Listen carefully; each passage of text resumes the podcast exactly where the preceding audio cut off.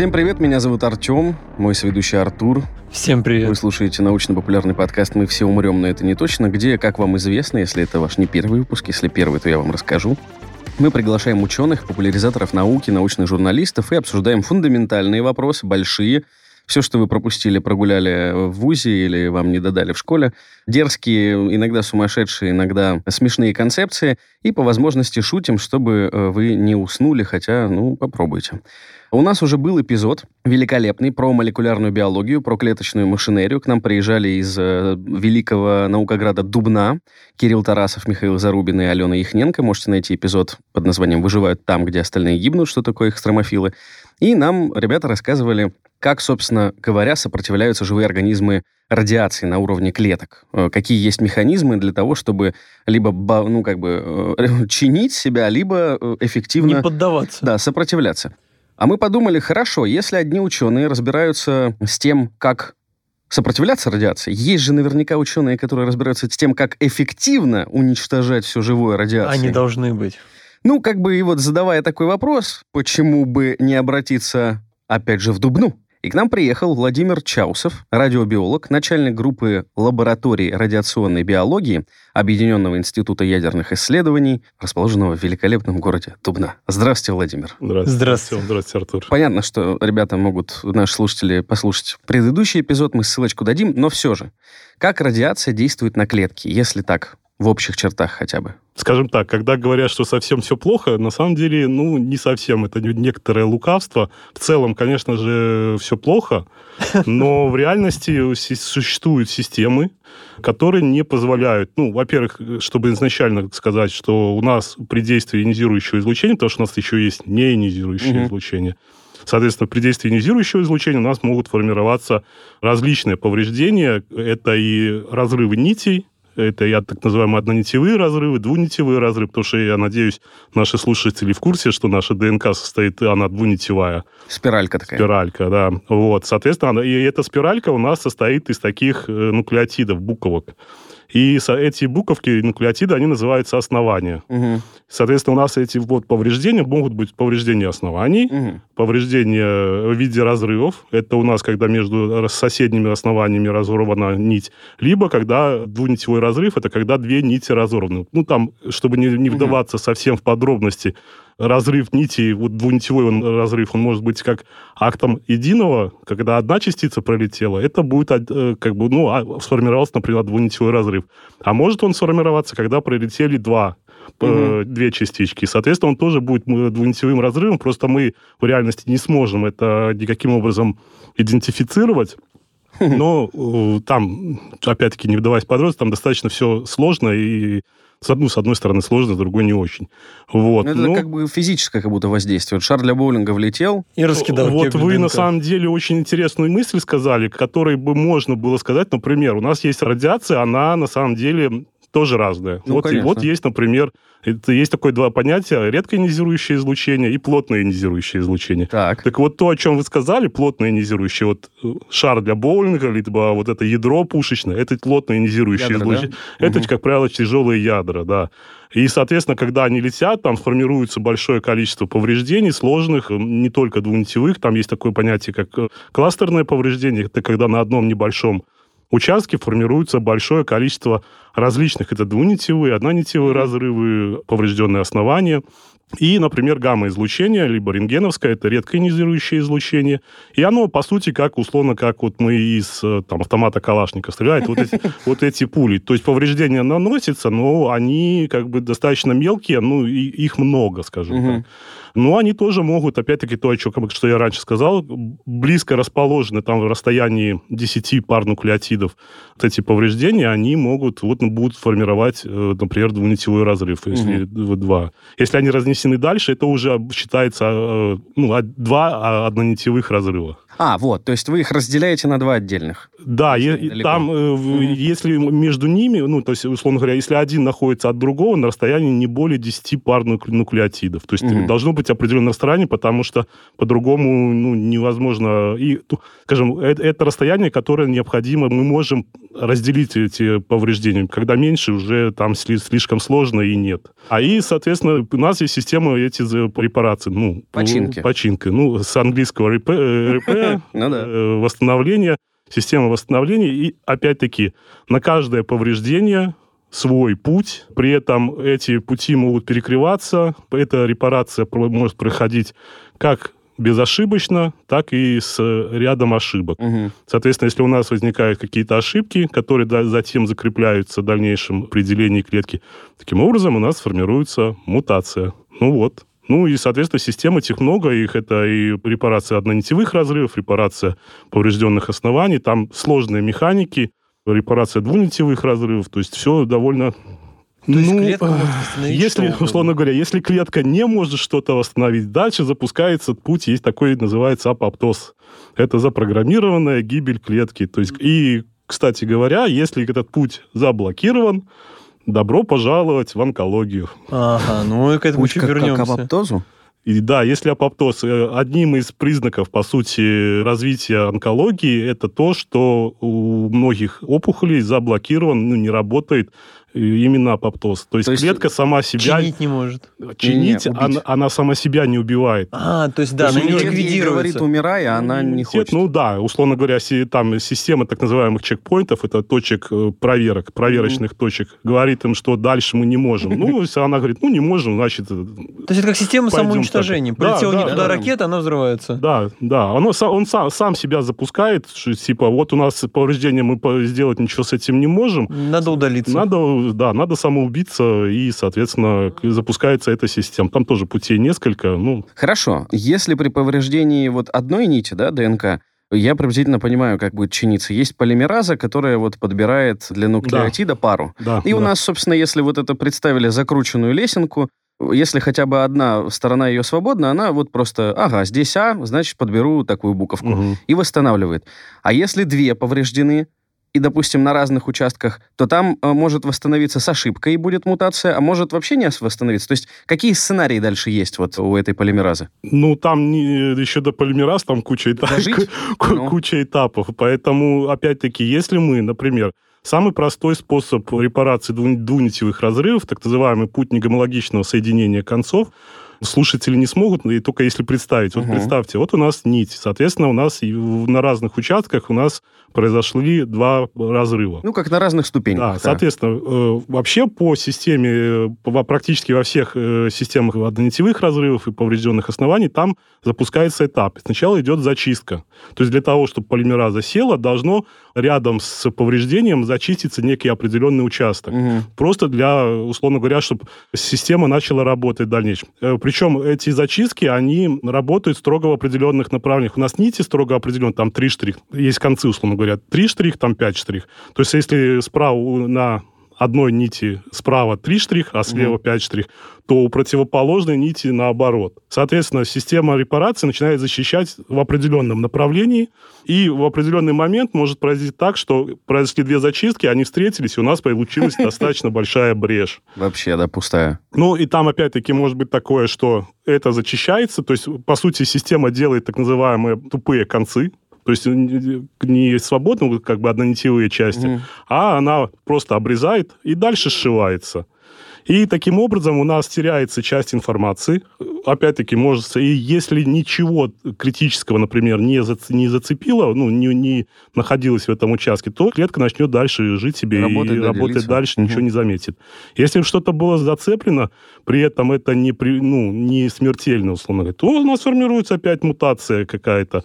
А если это смертельно, дальше опять-таки запускается система апоптоза, и у нас клетка погибает. То есть получается, что она просто берет этот кусок поврежденный, отрезала и выкинула? Это, это один из путей. Да-да-да, один, один из вариантов. Да, да. Второй вариант, если, например, клетка в моменте деления, то она, у нас же хромосомы парные, Соответственно, она может взять э, участок из другой хромосомы, ну, то есть Прикол. там и на, на ее основании синтезе. Именно поэтому система безошибочная. Например, это система гомологичной рекомбинации, репарации.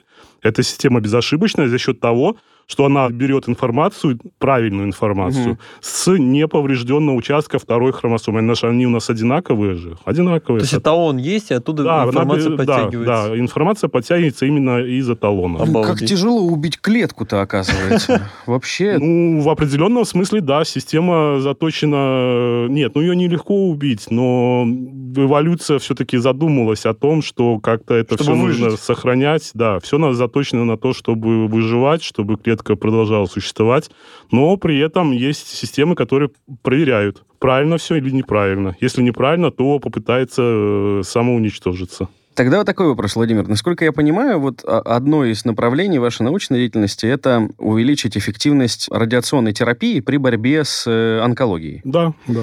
А, в чем разница? У меня просто в голове сразу вопрос. Вот я, может, неправильно запомнил, что вполне возможно, что раковая клетка, она в целом быстрее, у нее метаболизм по сравнению с другими клетками ускоренный, и она быстрее растет, но и быстрее погибает. И если у нас логика терапии это, ну, как бы убивать раковые клетки быстрее, чем мы убиваем другой организм, ой, то есть, э, э, чем мы убиваем Нормально. основной организм, то почему в случае воздействия радиацией она оказывается устойчивее, чем, не знаю, клетки нашего организма или просто устойчивее. То есть э, вот по этой логике мне представляется, что мы облучаем организм, и, собственно, опухоль и умирать должна от радиации быстрее, потому что в целом все процессы в ней быстрее происходят. Или она быстрее чинится? То есть почему, почему ее так трудно радиацией-то убить? Ну, во-первых, э, ну, вопрос на самом деле, вот бы, как бы, вот бы знать, что называется. Мы бы сами рады были. Ну, вообще, вы поставили очень серьезный вопрос, потому что в реальности есть такое понятие, как радиочувствительность. Во-первых, радиочувствительность э, различается как, например, на клеточном уровне. То есть у нас угу. клетки, например, не делящиеся, которые не делятся. Например, нейроны, либо костная ткань. Она менее чувствительна, ну, потому что, условно говоря, там проявлений как таковых не возникает. Ну, то есть, если вы де, повредили? повредили, например, там, сперматозоиды, яйцеклетку, либо что-то делящее, там, эпителий, например, да, так и за счет того, что, например, ну, проще взять эпителий, за счет того, что он обновляется достаточно часто, там постоянно происходит метаболизм, то там постоянно ошибка идет работа. Де, копится. да, ошибка, как бы она она проявляется, скажем так. А, ага. Если, например, ну, опять-таки, э, когда вот мы говорим про э, нейроны, про нервную ткань, да, у нас есть такой отдел мозга, называется гиппокамп. Он очень маленький. Там, например, происходит нейрогенез. Угу. И выяснилось, что гиппокамп очень чувствителен к радиации. То есть, условно говоря, все остальное менее, ну, там угу. есть участки, но, условно говоря, вот там, где происходит деление клеток, где идет формирование, там наиболее чувствительное. При этом мы у себя показали, что там все довольно печально становится. То есть, э, ну, там и от возраста мы просмотрели всякие вещи. С опухолями там проблема э, в том, что механизмы, каким образом она менее радиочувствительна, не очень понятны. Они, э, их много, их описано много, mm-hmm. как бы почему, например, та либо иная. То есть есть, например, там возможны мутации какие-то, запущена более сильная система репараций. У некоторых опухолей там количество условных хромосом может быть больше. Ну и все, и, соответственно, как бы она просто сама себя ну, берет из разных. Ну, вот этот участок, хорошо, вот эта хромосома у нас повреждена, ладно, мы тогда начнем синтез белков. Ну, у нас же смысл э, ДНК в том, чтобы синтезировать белки. Угу. Соответственно, она начнет синтезировать с другой хромосомы. То есть она э, но четкого дать ответа, почему, почему угу. вот прямо, ну, ну, так, что называется. Вот. Не-не-не, а почему? Вы сказали же, то, что это набор, и, собственно, вот ваши коллеги, которые приезжали, они говорили, что э, методов и для сопротивления, и для репарации много. Просто получается, что у опухоли они работают либо быстрее, либо эффективнее, эффективнее да. либо и быстрее, и эффективнее, и все да, на свете да, сразу. Да. Это очень печально звучит, если Тогда, честно. знаете, такой вопрос возникает. Вот вы говорите, что опухоль по-разному может реагировать на обучение. Да. А обучаем чем? Чем-то одним или обучать тоже можно разным? Ну, разным можно обучать. У нас, например, сейчас становится очень модно так называемая флеш-терапия. Ну, я, например, и с, с, некоторым, ну, с, с моим руководством считаем, что немножко тупиковая ветвь. Да простят меня адепты. коллеги, которые придерживаются, потому что смысл радио, ну, скажем так, вся радиобиология, ну, и онкология, радиационная онкология, если так, э, в частности, она основана на том, что мы просто облучаем, э, например, там, какой-то дозой, с какой-то мощностью. Причем mm-hmm. классическая радиобиология говорит, что мощность на самом деле большой эффективности не имеет. Mm-hmm. То есть достаточно ну, нужна доза. То есть э, количество энергии, которое поглотит. А, за, а мощность это доза за время. Время. Угу. То есть, э, понятно, вы дадите, условно говоря, большую дозу за короткое время, а это будет примерно то же самое, что за... Маленькую это, Вы это будете растягивать фракционированно. Смысл в флеш-терапии, конечно, есть. А говоря, что это? Что это, да? А это, как правило, ну, например, это гамма-излучение. Флеш это быстро, я так быстро, понимаю. Быстро, да. да. У вас просто за там, микросекунды, может быть, даже меньше, выдается огромная доза, там, 60 грей в определенную точку. Угу. То есть вот мы сразу... Ну, по, по сути. То есть классическая, например, э, радиотерапия делают так, что у нас, фракционировано. Условно говоря, приходит пациент, угу. его там, э, ну, по показаниям, ему там дают, условно говоря, у него опухоль. Там все это выстраивается там и облучает. Но если мы говорим, например, про внутренние угу. какие-то опухоли, то там, как правило, э, облучение идет протонами либо тяжелыми ядрами, там углерод. Смысл потому, э, это делается для того, что у нас, например, гамма, она пролетает достаточно насквозь, насквозь ну, очень условно. И вы понимаете, если у нас, например, опухоль находится не на поверхности, то у нас облучается по всей, э, Весь спектр, да. по, по всей части вот и здоровой ткани, угу. и, и опухоль, и так далее. А, например, для э, частиц там есть такое понятие, как пик Брега. То есть он летит, частица летит, она излучает, угу. и в момент, по сути, ну, условной остан- остановки, долета, она выдает максимум своей энергии. Дальше энергия падает. И, и вот этот смысл, и поэтому как бы используют... Точечно. Да, по сути, то есть, но при этом до момента, пока летит, вот эти здоровые ткани все равно получают mm. дозу. Теперь вот вы представьте, что вы даете сразу 60 грей.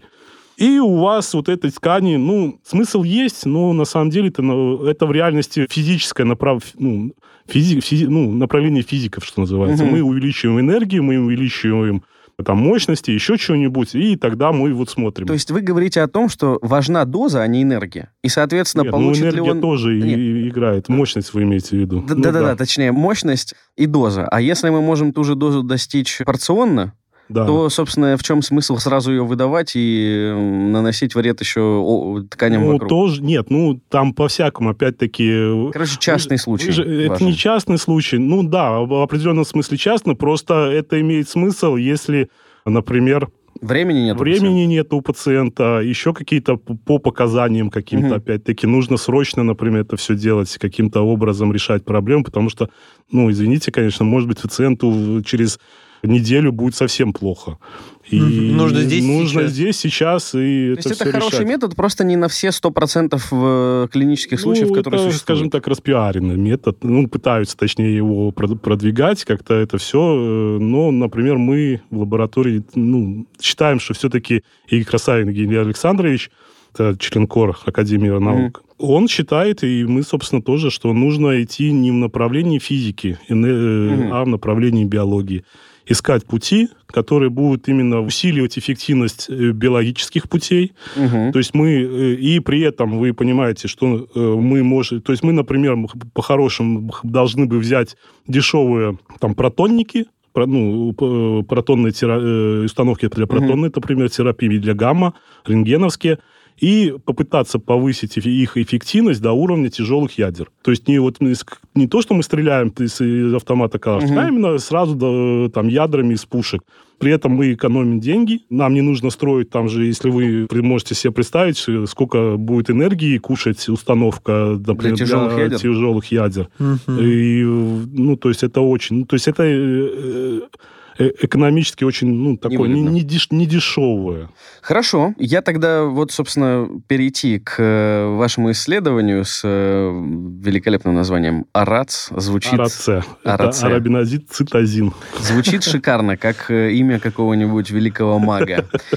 Последний хотел просто вопрос добить. Я читал, что вот в статье, которая посвящена вашему исследованию, там есть такая штука, как ОСК стволовые клетки опухоли. Опухолево-стволовые клетки, Я да. просто закрыт тоже, у меня как бы плохо со школьной э, программой.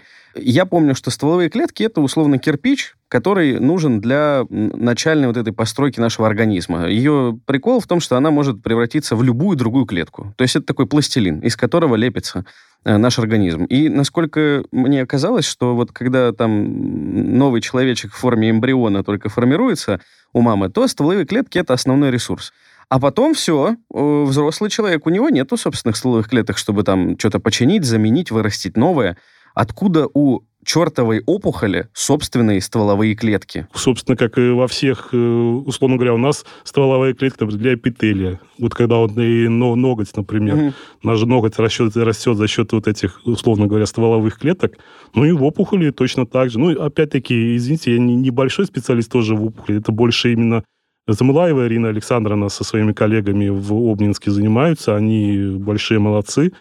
Э, наша совместная работа вот как раз и позволила взять наши идеи и э, совместно с коллегами они это все смогли продвинуть. По поводу опухолевых клеток, ну, то, что я, опять-таки, представляю себе, у нас опухоль есть некая, если мы говорим про солидные опухоли, ну, солидные это твердые, плотные. Угу.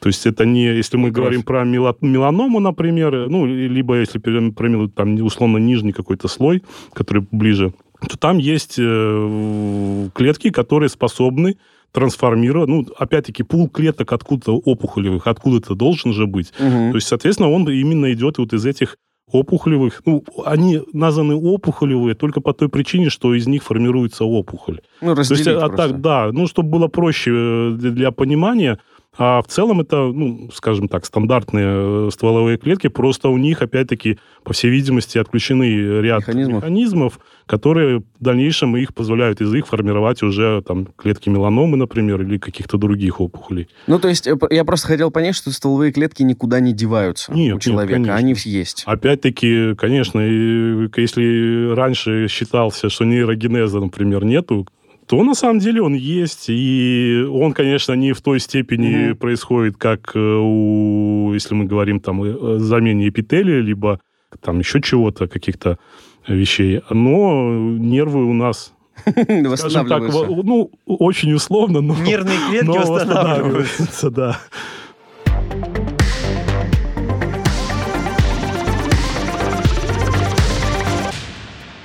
Тогда, собственно, перейдем к э, предмету вашего исследования.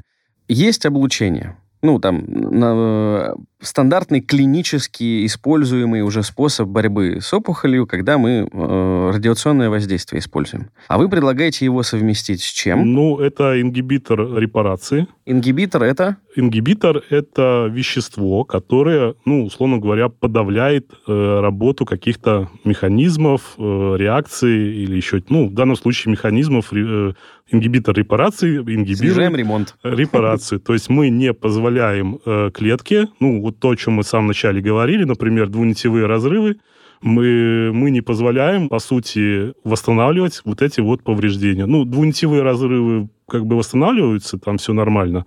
Э, смысл немножко у нас, в нашем угу. рабинозид-цитозине немножко другой.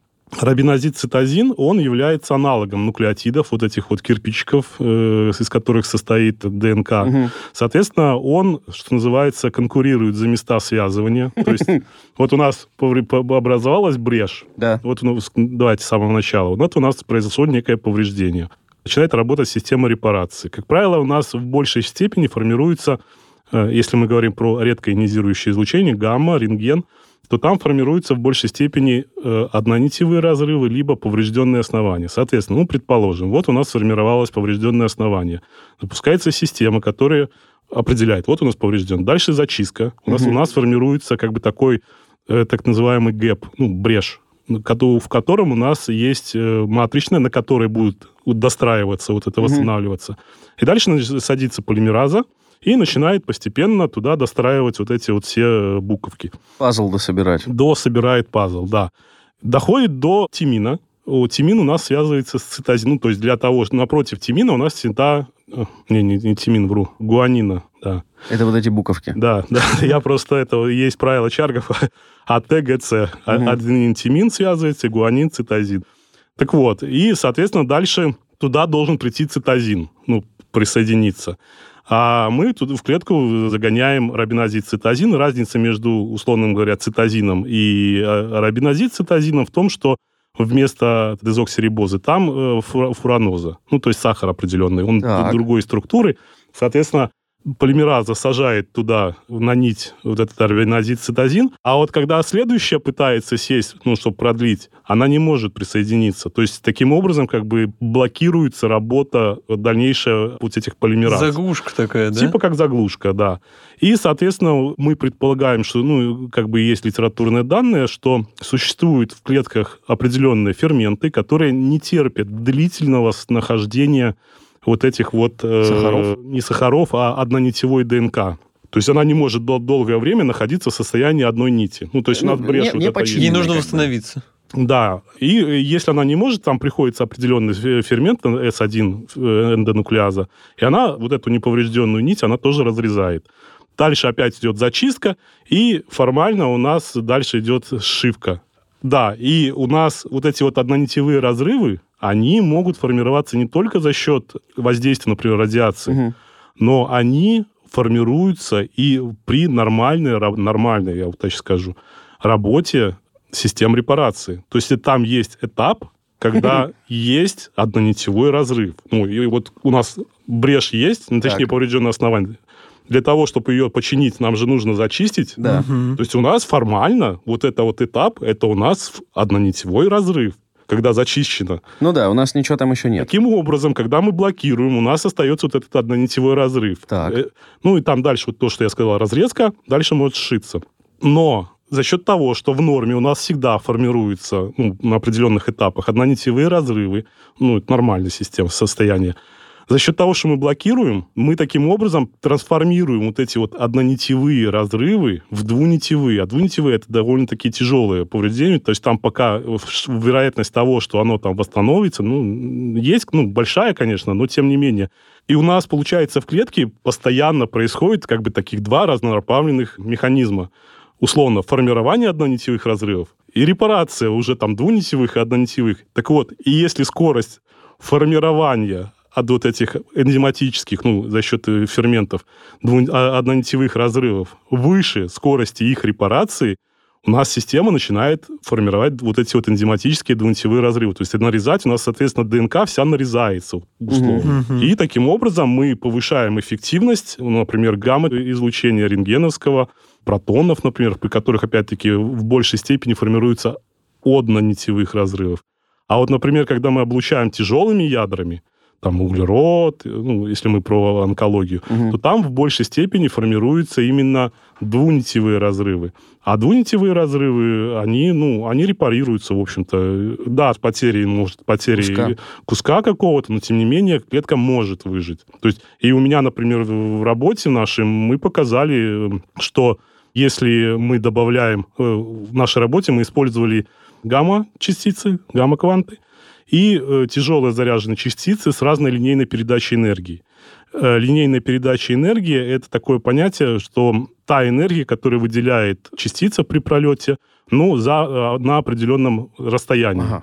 То есть это, например, электрон-вольт на там, э, кило, ну, там, ки, на миллиметр, ну, условно, там, кев килоэлектрон-вольт на микрон, на угу. микрометр. Вот. Соответственно, чем выше вот эта ЛПЭ, чем выше энергия, тем в большей степени формируется двунитевых разрывов. Так вот, э, если, например, мы посмотрели, и у нас в норме, если без ингибитора все репарируется ну, по экспоненте, то есть у нас максимальное сразу после облучения, и дальше оно снижается по экспоненте.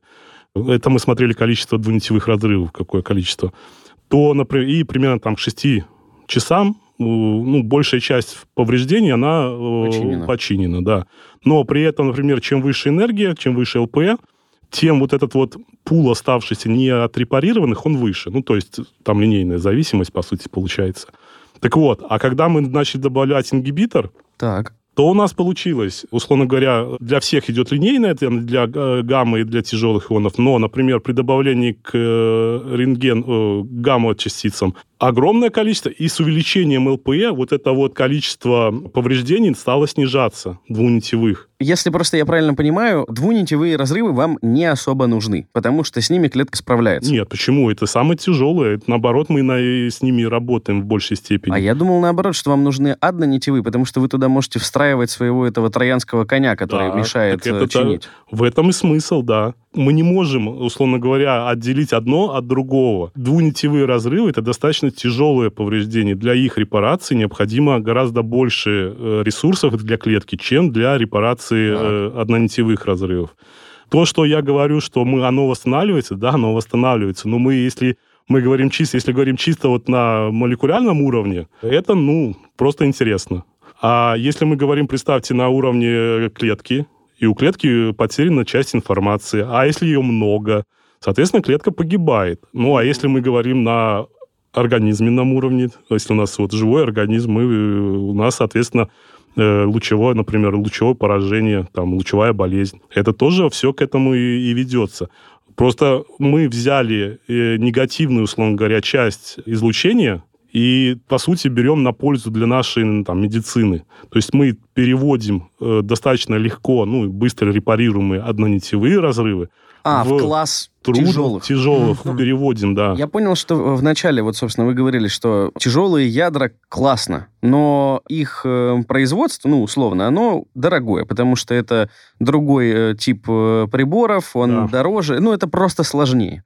И получается, что вы простые протонные излучатели, простые в кавычках, да. э, протонные излучатели, и их повреждения однонитевые, увеличиваете как бы эффективность этих повреждений, их количество и э, как бы количество удачных повреждений мы им не даем просто клетке починиться. Увеличиваете до такого уровня, что они по эффективности сравнимы уже вот с такими тяжелыми двунитевыми да. попаданиями этих ядер тяжелых. Да, да. Ну окей, просто э, это, это я единственный момент, который все еще не понял. Когда мы повредили, и у нас встроилась АРАЦ, АРАЦ, АРАЦ вместо вот этого нужного нам нуклеотида, да, да. у нас встроилась она. И, собственно, все, домик не, не, не восстановился, не построился. Да. Где в этом процессе появляются еще новые вот эти повреждения, если мы не облучаем. То есть почему это процесс такой, ну, не лавинообразный, но на дистанции он продолжается. Мы облучили, получили повреждения, клетка не смогла восстановиться. Да. А почему э, вы просто сказали, может, я неправильно понял, что и дальше у нас продолжают появляться вот эти вот э, однонитевые ну, разрывы? Нет, ну у нас, да, ну это вы просто, скорее всего, не расслышали. У нас в процессе репарации... Починки. Ну, починки. В процессе починки одним из этапов, одним из этапов является формирование вот этого однонитевого разрыва. А у нас, условно говоря, вот мы облучили, дали определенную дозу.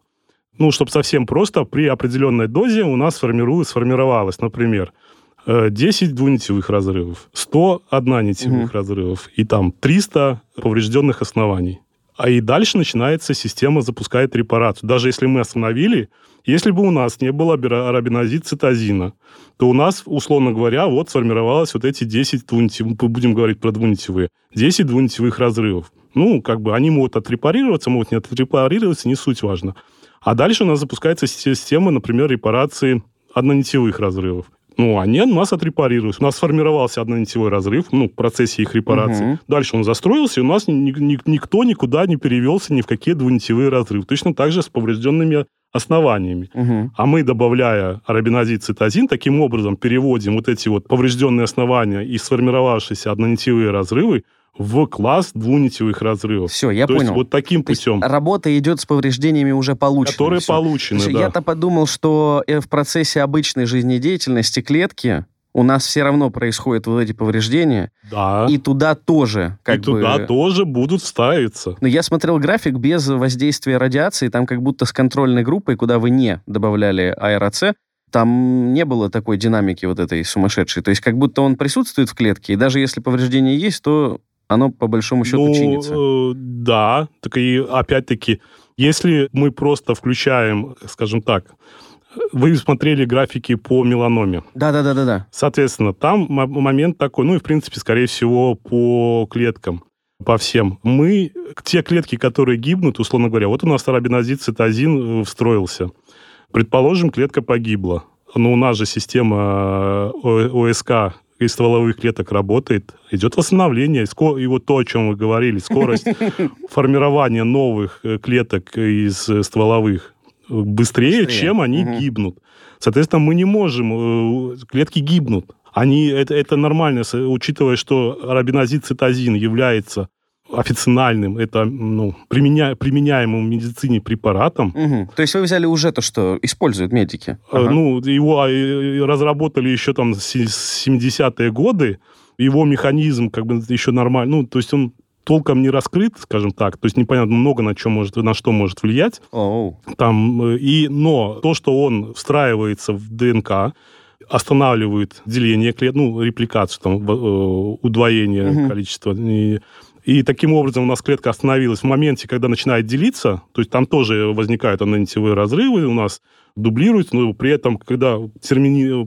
называется термина... термина... терминирование, условно, когда встроилась, дальше не идет, ну, то есть не, клетка не удваивается. Это вообще супер, да, у нее стандартный механизм деления, а вы такие, опа, да, не да, выйдет. Да. И, это, и, и, этот механизм в онкологии используется, то есть и этот препарат, арабинозицитазин, он называется цитозар, например, э, он в онкологии используется для лечения э, острой клеточной лейкемии, но для нас было большое открытие, на самом деле, ну, как открытие, в том плане, что никто не думал, ну, то есть вот в том направлении, котором мы, то есть мы были очень удивлены, потому что ну, препарат используется, в онкологии используется, широко используется, эффективно используется.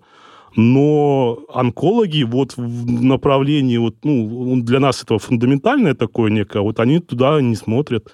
И за счет того, что мы смогли вот как бы предложить именно вот это новое, скажем так, направление, где его можно, известного препарата в новом направлении, за счет, это позволило нам получить уже, ну, сейчас вот должен быть третий патент. То есть первый патент был именно по механизму, угу. второй патент это уже было по онкологии вот с коллегами э, из Обнинской, ну и третий вот сейчас тоже будет уже там э, стволовые клетки, патент увеличения эффективности. Ну, решение элегантное и очень э, интересное. Ну, очень интересно. На самом деле, я не знаю, открою тайну если Евгений Александрович услышит, я думал, что, например, э, примерно в 2014 году у меня диссертация была вот на вот то, что я вам рассказывал, по действию арабинозицитозина с разными э, частицами. Угу. Да, я еще дополню, что когда у нас частицы больше, ну то есть тяжелые частицы, то у нас при добавлении арабинозицитозина количество повреждений точно так же, как в норме, снижается по экспоненте. То есть по, в норме по экспоненте, и с увеличением ЛП у нас снижается, снижается, снижается, и примерно там через на 80 килоэлектрон-вольтах частиц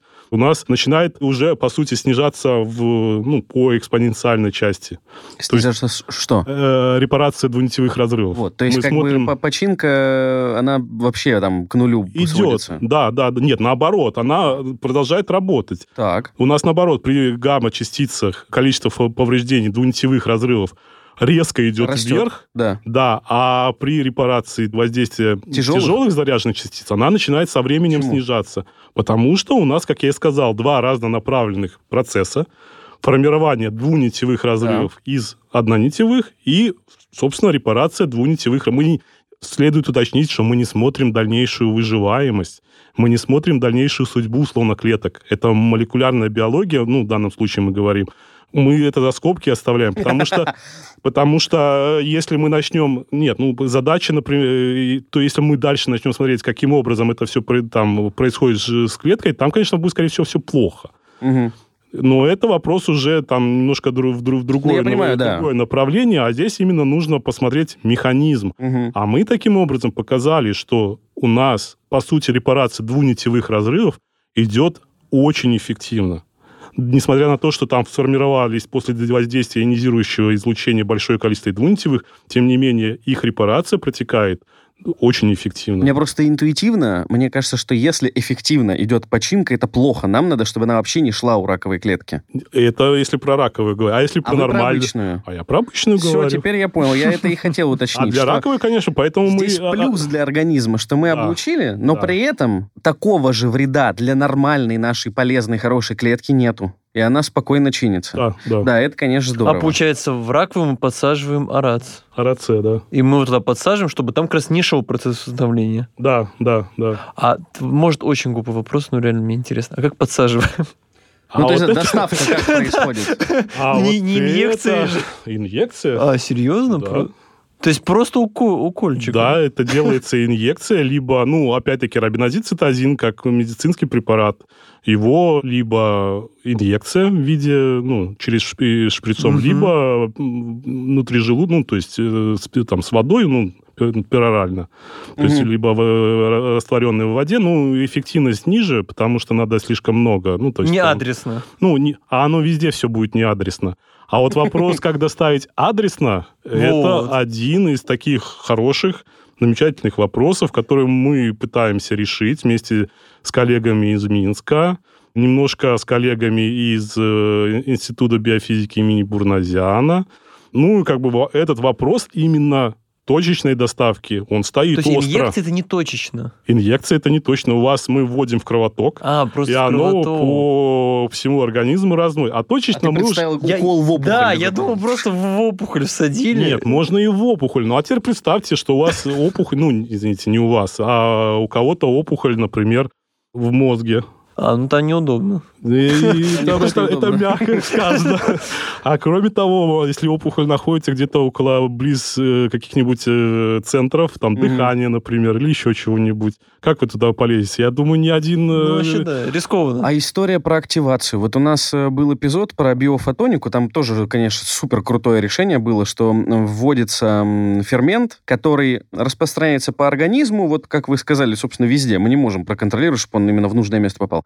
Но когда мы воздействуем излучением на место с опухолью, он там активируется и действует локально. Вот такие штуки возможны? Или да, вообще... Возможно. Это же вообще прикольно, мне кажется. Да, это, это один... Ну, Из смотри, вариантов. Смотрите, мы же, опять-таки, как правило, ну, не мы, а онкологи, облучают же не организм не целиком. Конечно, конечно. Поэтому, условно говоря, точечность достигается именно, например, точечностью облучения. Мгм. Э, Да, э, близлежащие ткани, возможно, ну, опять-таки, зацепят, но, тем не менее, это лучше. Второй момент, опять-таки, эта идея возникла у Евгения Александровича Красавина э, на основании еще одной идеи, которая, диссертации, которую делали наши, одна из наших коллег в начале 2000-х годов. Берется вещество, например, метиленовый синий, это краситель такой. Да-да-да-да-да-да. К нему пришивается бета-эмиттер. Это вещество какое-то, ну, как, например, астат, либо йод, 137, по-моему, если я не ошибаюсь. Или 100, нет, 131. И он является бе- бета-эмиттером. Соответственно, мы вводим, например, и арабинозид цитозин либо перорально, либо в кровоток инъекцией, но мы также вводим вот этот вот э, метиленовый синий. Метиленовый синий, меланома, например, если мы говорим про меланому, меланома очень любит метиленовый синий. Она его поглощает на ура. То есть по ряду исследований там показано, что по сути она накапливает практически там, ну, там, 90 если там определенный объем, то есть ну, она накапливает практически там 97%, там, 95-97% э, вот этого метиленового синего. То есть она его просто всасывает со всех Мгм. вот, э, откуда это возможно. Куда дотянется. Да, ну, то есть, а так как за счет того, что она орошается кровью, да, соответственно, вот все, что мы Ну, ввели... хватает все. да, да, она в себя все всасывает. Соответственно, то за счет того, что к э, ме- метиленовому синему присоединен вот этот бета-эмиттер, мы берем, например, нейтроны, Так. которые, по сути, ничем не взаимодействуют. Они, условно говоря, не настолько плохи для воздействия по воздействию на Организм. организм. И, опять-таки, тоже локально, но при этом близлежащие ткани будут гораздо меньше э, получать каких-то повреждений, чем при действии там, рентгеновского либо гамма-излучения. И таким образом мы активируем вот этот бета-эмиттер, и у нас в клетке происходят вот такие... А он начинает за счет действия нейтронов выпускать энергию. Ну, то есть Мгм. бета-распад, Да-да-да-да. там, насколько я помню... Тепло- я- Тепловое... э, воз- Не как- тепловое. Блин, да-да-да, там не тепло, там... Что же она выделяет? э, бета-частицы, э, электроны. Мгм, Соответственно, как бы формируется, по сути, внутри клетки меланомы такой мини-взрыв, мгм. который повреждает ее ДНК. За счет того, что мы, опять-таки, туда еще в организм добавили арабинозид цитозин, да, он по всему организму, но, тем не менее, вот эти вот мини-взрывы только внутри мела- мелано- клеток меланомы. И он туда сразу и да, и дальше у нас, соответственно, вот как точечная э, доставка некая. Здорово. Только немножко, опять-таки, не Ну, по поводу доставки именно точно РАЦ, как бы вопрос тоже есть, ну, стоит. Угу. Но это немножко с, уже с другой стороны мы доставляем источник э, в поврежденную, в поврежденную зону. зону, да. То есть источник излучения внутрь. У нас была идея э, совместной работы с коллегами из лаборатории нейтронной физики, ну там... Ну, вообще вы сидите рядом, хорошо ну дружить. Да, Нет, ну мы дружим, почему? У нас э, замечательно внутри института молодежное движение и взаимодействие, все друг с другом общаются. В общем, Впечатлены мы вашим рассказом. В конце эпизода мы все время задаем такой вопрос. Послушал нас, допустим, школьник, который выбирает вуз для поступления и направление вообще. И думает, блин, Владимир, такие вы интересные вещи рассказываете, хочу вот этим заниматься. Или, например, человек, который бакалавриат закончил и ищет магистрскую себе программу. Вот что вы в первом и во втором случае посоветуете изучить обязательно? То есть без какой базы прийти в те исследования, которыми вы занимаетесь, не получится? То есть какие фундаментальные области надо точно изучить? Что обязательно нужно знать любому радиобиологу? Чтобы он знал, какие пары точно прогуливать нельзя. На что там обращать особое повышенное внимание? Ну, вы знаете, здесь вопрос такой, сложно ответить по одной простой причине. Например, я учился в Белгосуниверситете, Белорусском государственном. Угу. И у нас, соответственно, там есть биологический факультет и физический факультет. Так вот, на физическом факультете есть кафедра биофизики. И на биологическом факультете есть, правда, курс биофизики. О, как. А из физфака, понятно, выпускается физик, ну, условно назовем, физики, биофизики. А с биофака будут выпускаться биологи, биофизики. И смотрите, условно говоря, у меня достаточно хорошая база биологическая, но при этом, как бы, положа руку на сердце, у меня достаточно слабая физическая вот это вот именно радионуклеиды, хотя мне читали курс радиобиологии, ну, то есть я это все представление имею. Но это немножко другое моя руководитель э, сектора, э, Борейка Владимировна, она, например, заканчивала МИФИ. Угу. И наш, например, ученый-секретарь Кошин Игорь Владимирович тоже заканчивал МИФИ. Там, насколько я помню, первая кафедра, я не, ну, не, не да, но, в общем, ну, они физики, но занимаются радио. На самом деле, ну, в реальности, если мы говорим о как бы биологическое направлении, именно, ну, на мой взгляд, нужно, да, знать э, биологию, не биологию, биохимия. Угу Генетика, вот это сто процентов. Если вы связаны... Я про это и спрашивал. Генетика, слова появились, биохимия. Вот я, собственно, это и хотел... Да. Ну, слушайте, ну, сказать условно, что радиобиолог или там биолог не должен знать ботанику, ну, тоже такое. Я не, я не могу. Ну, сто процентов, потому, потому что... Потому что я, например, сталкивался с, с рядом вещей, когда некоторым моим коллегам, э, ребятам, там, закончишь, ну, там, студентам, старших курсникам и так далее, которые там э, выпускались, и они больше в инженерной какую-то, какую-то им, э, ну, то я, я вижу, что им, например, не хватает именно фундаментально биологической части. А, ну, про себя уже сказал, что мне не, ну, в, в определенном смысле мне не хватает э, физической части, но опять-таки, ну, невозможно полностью. У нас, например, направление ребята занимаются расчетами всеми э, там дозы и все остальное, угу. то есть микродозиметрия. Ну, если еще туда лезть, то... Все понятно, конечно. На самом деле, если говорить о радиобиологии, то применить можно вот много чего. И физики могут э, себя найти э, в радиобиологии, и биологи. Причем в реальности, ну, вся, вся молекулярщина, которая будет проходить, да, пойдет. Иммунология, да, там биохимия 100%, генетика 100%, какие-то не знаю, там, ксенобиотики какие-нибудь тоже, да. Ну, то есть там много чего можно. Ну, и, соответственно, понятно, курс радиобиологии. Это да. Вот я просто... Почему, мне кажется, важно всегда это спрашивать? Потому что мне представляется, что люди, которые слушают, допустим, этот эпизод, и им особенно, например, в школьной программе или там вузовской, а, нравилась генетика, или наоборот, им нравится физика, но то, о чем вы рассказываете, их заинтересовало, они могут понимать, что они применение себе в таких исследовательских работах найдут. Вот почему я и спрашиваю. Да, Это да. здорово. Владимир, большое вам спасибо. Надеюсь, что не последний раз мы с вами здесь встретились. Успехов в ваших работах и будем видеть. Рада вас здесь еще раз. Спасибо большое. Спасибо. Очень Спасибо. интересно. Всего доброго. До свидания. Всем пока.